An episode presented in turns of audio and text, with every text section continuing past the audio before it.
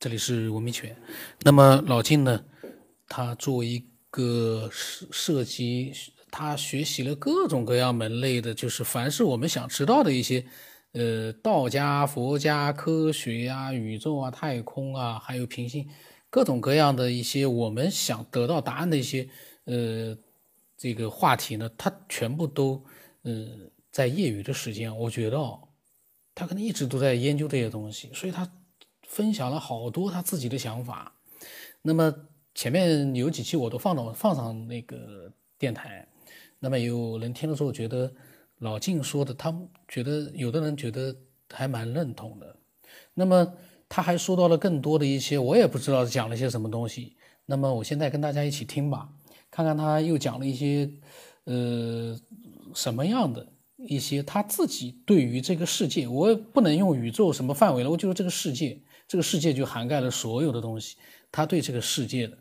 他的见见解，他个人的见解啊，也是他自己的猜想。这个他也强调过，是他自己的大开脑洞和天马行空，不代表说他说的就是绝对的，就是那么一回事。但是呢，他研究了那么多的各种各样的这个世界的信息，我觉得他所讲到的一些东西，对我们来讲，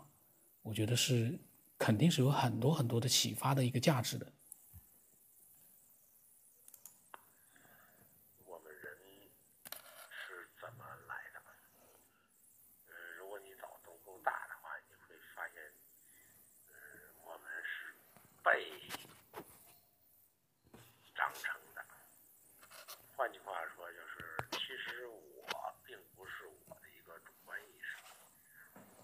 是，嗯，长期为我的东西是被所有条件约束成一个特点，区别于别人约束的特点而言，叫做不同，呃，才分由分别心对比来看，那是我，那是你，是因为它不同才显现出来的，但是这种不同并不是你的主观意愿。也就是说，内在有一个习性，和外在有一个环境，两者相互作用下以后形成新的认知。这种认知被称为经验的话，储存在脑海里，然后重复多次以后就变成习性，就存进了潜意识。如果再根深蒂固，就不可能更改。深层潜意识的东西，它会被记录下来。刚以前说过，所有的经历都被记录在一个叫空的在里，那么空就是宇宙的能量。也就是说，如果宇宙是一个大脑的话，那它是我们人类所有人的云储藏空间，也就是。大家存在于一个脑里，那也就是说，宇宙就是一个全人类或者叫全物质、全生物的一体脑。那么这个脑呢，比我们重得多，因为它的能级比我们高得多。换句话说，不是我们造就了一个脑，而是宇宙这个脑。造就了我们的意识，我们的意识只不过是在这个脑以下的能量，它操纵了我们所有的意识。再说的恐怖一点，我们所有的意识行为都被这个脑的逻辑，它这个逻辑是根据因和果。的相互作用，呃，创造的，也就是说，有因就有果，有果就有因，因为我们是一个呃渐变能量的过程，也就是一个有时空概念的过程，所以它形成一个前因后果。但是从一元论的角度来讲啊，没有因就没有果，那么没有果就没有因。这两个是同时发生的，这也就解释了没有鸡就没有蛋，没有蛋就没有鸡。我们非要把它去找出一个谁先谁后，蛋傻，是我们傻。因为一鸡生两仪，呃，鸡和蛋它是一个问题的两个方面。呃，如果一个方面不存在，另一方面也就不存在。这是一个朴素的哲学问题。那也就是说，嗯，我们佛家讲的因果关系，实际上并不是一个时间层面上的因前果后，而是同时发生的因和果。我发现越说越想说简单，越说越复杂。嗯，不知道大家能不能理解啊？这个因果关系，嗯，其实想说的就是这个宇宙本来没有前后，没有时间，没有空间。也就是说，我们所有的呃行为都在一个因果的控制范围之内。也就是说，我们所有认为的偶然和我们的主观，其实都是能量和意念驱使的。也就是说，我们并不能反过来看这个能量关系导致的后果。说句人话，就是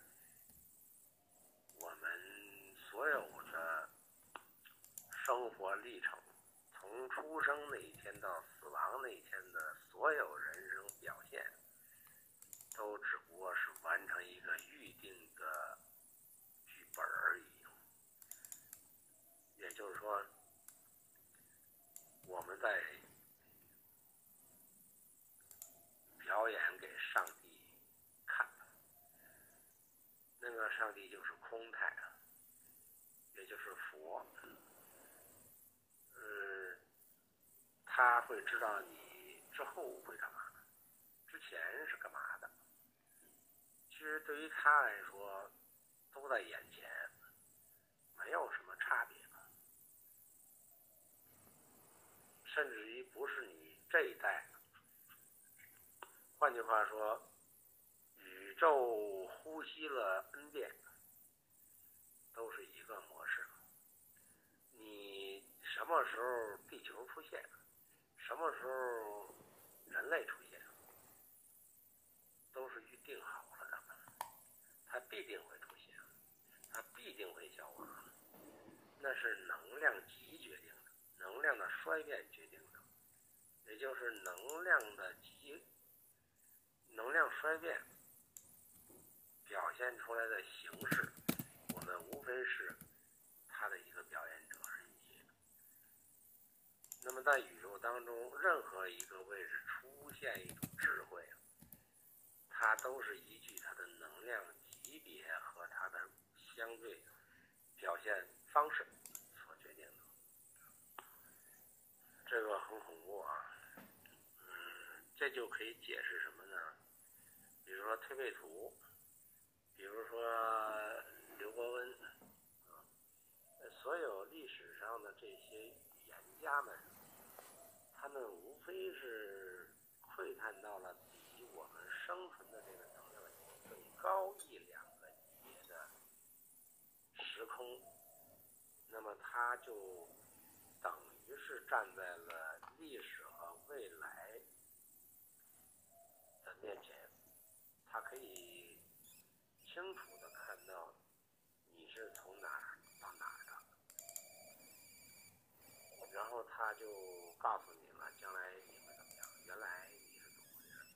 然后我们傻到他是神仙，然后说我靠，这是一。大师，我意思是说，我们只看到了空间，也窥探到了时间，但是没有找到使空间和时间演化背后那个他爹，也就是说，时间和空间的演绎，它背后一定有一个驱动的东西，就像我们会说话，什么使得你会说？我们眼睛这种器官会看，什么造就了你能看？啊，我们会听，什么使得你能听？那个驱使你耳朵产生去适应一个听的世界，那个动力是什么？是吧？也就是说，你总有任何一个东西，你的器官，你的所有的这些运行的五脏六腑的形成，它总有一个背后的指使，那绝不是上帝，而那个东西就是你的能量级和你生存的环境，一因一果造就的，你必然要这样，你才能够长久。也就是说，它只是一个能量级别之间的演绎，它会创造出一种适合你能量守恒的一种方式，来去适应这个世你这个能量层级的世界。这就是，呃，能量决定的世界形象。说唯心论。认为没有眼你就不会看见世界，